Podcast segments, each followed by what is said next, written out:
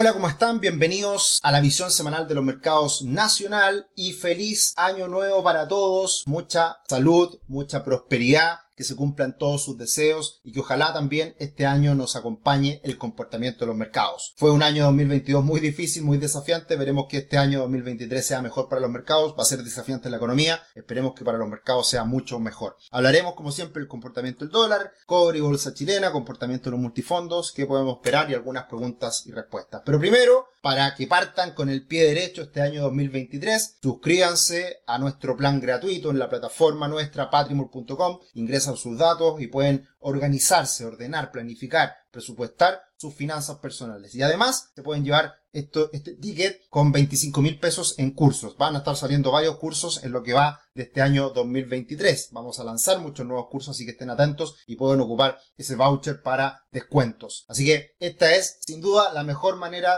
el año 2023 ordenándonos con nuestras finanzas. La última semana tuvimos comportamientos muy menores en las bolsas, IPSA y Standard Poor's 500 prácticamente plano. El dólar peso cayó de manera importante porque tuvo, tuvimos una noticia que fue algo inesperada por parte del Banco Central, ya hablaremos de ella. El dólar real subiendo de manera importante, finalizando el año con esta alza. El dólar index cayendo también un 0,7, no menor la caída del dólar index, importante también. Y el cobre muy planito la última semana. ¿Cuál fue la novedad, la noticia que nos sorprendió esta semana? El Banco Central tenía que liquidar los forwards, cerrarlo, que básicamente era comprar dólares para de esa manera liquidar todo lo realizado previamente con la intervención. Eh, pero esto que estaba contemplado al 13 de enero como, como fecha término se amplifica hasta el 2 de junio, lo cual es muy bueno porque le da más margen de tiempo para ir haciendo este cierre de forward al Banco Central y eso obviamente evita una compra masiva de dólares que podría haber tenido alguna repercusión. Por lo tanto, ¿cuál es la consecuencia? Al no tener que salir a comprar dólares, esto queda ahí lo va a ir haciendo de manera parcial el Banco Central, mucho mejor, y por eso se pega una caída importante el dólar. Ese día cayó 10, 13 pesos y al día siguiente siguió cayendo y cerró, o más bien, llegó a un mínimo cercano a los 845 pesos. Así que la tendencia a la baja reciente se mantiene en el dólar y está alcanzando este mínimo que ya veníamos contemplando como directriz alcista que está en torno a los 845, 840 con algo de filtro. Así que ese es el nivel al cual hay que ponerle mucha atención. Si llega a romperse ese nivel ya entramos en otra fase, mucho más bajista, pero yo creo que ya nos estamos alejando como niveles a buscar nosotros y probablemente estamos hoy día más cercano a que vaya a buscar los 800 y se tienda a estabilizar en estos niveles. Se ha hablado mucho también de lo que ha pasado en el último tiempo en términos políticos y cuáles son las consecuencias de este nuevo acuerdo constitucional, de,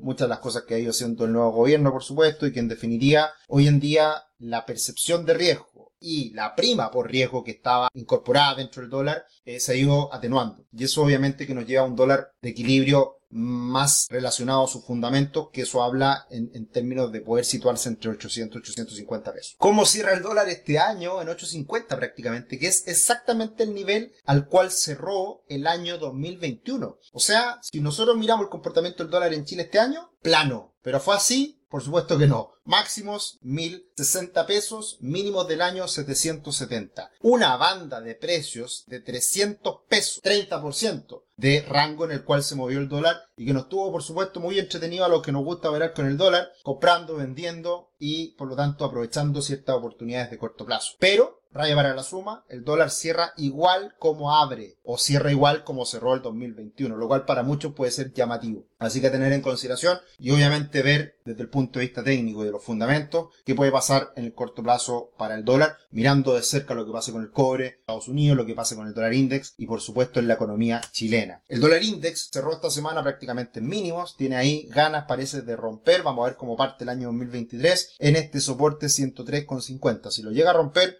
puede tener una caída fácil de 1,5 o 2% adicional para ir a buscar los 100, 101 que vendrían siendo el siguiente soporte. Y eso obviamente podría impulsar a que el dólar siga cayendo en Chile. El cobre sigue ahí pegadito a la media móvil de 200 periodos, eh, un nivel muy importante que si se llega a romper, tenemos ahí ya rapidito la zona de resistencia importante en los 4 dólares la libra, que debería ser la primera barrera importante que limite alzas adicionales para el cobre. Pero insisto, las perspectivas de mediano a largo plazo son muy auspiciosas, muy positivas para el cobre por todo el el cambio en la energía renovable y por la poca oferta que existe en el mercado. Como siempre, muchas gracias por que estén acá acompañándonos domingo a domingo. Compartan esta información, vean las nuevas secciones. Les recomiendo esta nueva sección de libros que eh, hicimos una edición bien interesante y vamos a seguir haciéndolo eh, para que se haga más entretenido y tratar de entregar educación financiera de manera más, más resumida, más entretenida. Van a estar ahí encontrando en nuestro canal muchas novedades. Estamos convencidos que la educación financiera, las finanzas personales y la planificación financiera es vital para que nosotros podamos cumplir nuestros sueños, nuestros objetivos a futuro.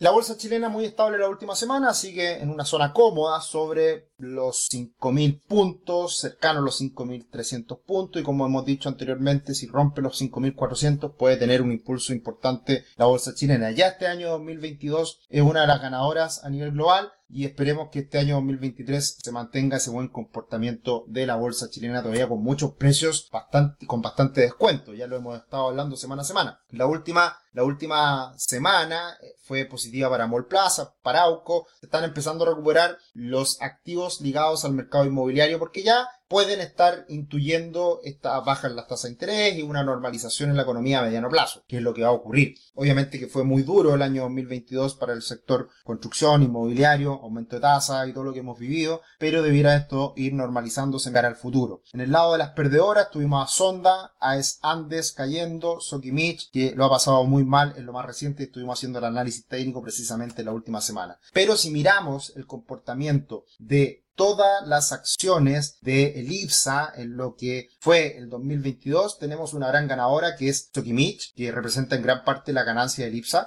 En segundo término, Security, que era un banco muy castigado que se ha ido recuperando. Sencochop también recuperándose. Muchas empresas que estuvieron muy castigadas previamente. Sonda, eh, Colboom, me acuerdo, Aguas, que estuvimos mirando mucho, se han ido recuperando a lo largo del año. Y en las perdedoras, por supuesto, la TAM perdiendo 98% valor. Falabella, una de las sorpresas negativas del año, cayendo un 37. Y ahí tenemos algunas un poco más moderadas con CAP, CCU y Conchetoro perdiendo cerca un 20%. Por eso es importante diversificar, por eso no es bueno comprar una o dos acciones, sino que un conjunto de acciones o el mercado en su conjunto. Porque hay algunas que le va muy bien, a otros les va muy mal y lo importante es ganar más moderada, pero también asumiendo menos, riesgo. Eso es lo importante de la diversificación. Mirando el comportamiento de Chile y Brasil, eh, se aleja un poquito Chile la última semana de Brasil. Vamos a ver qué es lo que depara el futuro hay buenas perspectivas o han mejorado las perspectivas para los mercados emergentes y esperemos que Brasil empiece a recuperarse y eso ayude por supuesto a la bolsa chilena. Y en lo que respecta a los multifondos vamos a estar lanzando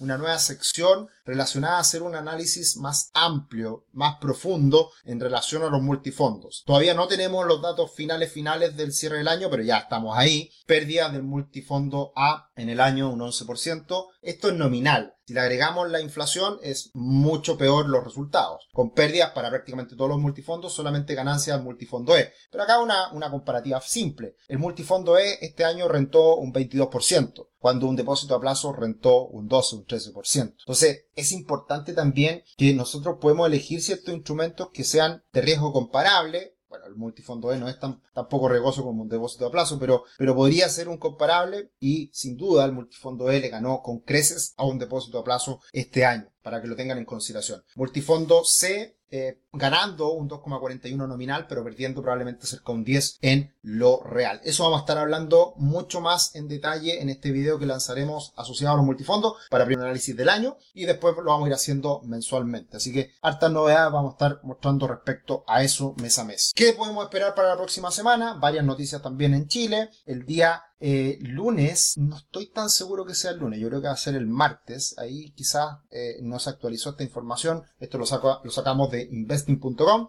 El IMASEC se conocerá. Eh, no está la previsión, pero algunos hablan por los datos que conocimos de producción industrial, producción manufacturera, etcétera, una pérdida de un 3% aproximadamente, lo que algunos analistas esperan. Así que sigue la caída fuerte en la economía mes a mes, o más bien mes de este año con respecto al año anterior, últimos 12 meses. También tenemos decisión de tasa esta semana y también tenemos inflación. Así que semana siempre importante en cuanto a datos económicos. Vamos a ver ahí con los feriados cómo andan estas cifras y si realmente el calendario está bien fijado. Eh, pero he visto IPCs que han salido en el pasado día sábado, así que me suena que sí. Pero lo del lunes me llama la atención con el IMASEC que entiendo va a ser, eh, debería ser el próximo martes. Y como siempre, muchas gracias por sus comentarios, muchas gracias por su felicitación. Acá me pregunta Julián qué acciones mineras de cobre valen la pena comprar. La verdad que prácticamente no hay empresas mineras eh, de cobre en la bolsa chilena, sino que se transan muchas de ellas en otros mercados, Canadá, Australia, Inglaterra. Eh, así que en general no hacemos seguimiento específico de acciones. Eh, en general siempre nosotros tratamos de tener una mirada más amplia precisamente por lo que hablábamos antes de la diversificación. acá Daniel nos, corrige, nos dice la rentabilidad del fondo AFP que expone son nominales. Así es, no nos corrige en realidad, nos hace la pregunta. Son nominales, ya que si consideramos la inflación terminamos con menos 20. Es verdad. Y eso es lo que hablaba hace un ratito Daniel. Eh, nosotros siempre consideramos las rentabilidades nominales. Pero en este informe mensual que vamos a hacer, vamos a considerar las dos, nominales y reales. Y obviamente este año fue muy importante la inflación en ese sentido. Cuando el Value Investing parte 2, vamos a estar haciendo un webinar la tercera semana con Tomás Casanegra, así que ahí probablemente estemos anunciando novedades respecto a un curso Value Investing parte 2. Hay hartas novedades para este año también. Eso sería por esta semana. Nuevamente un abrazo grande, felicidades, feliz año, mucha prosperidad, mucha salud y que los mercados nos acompañen en este 2020. Un abrazo, que estén muy bien.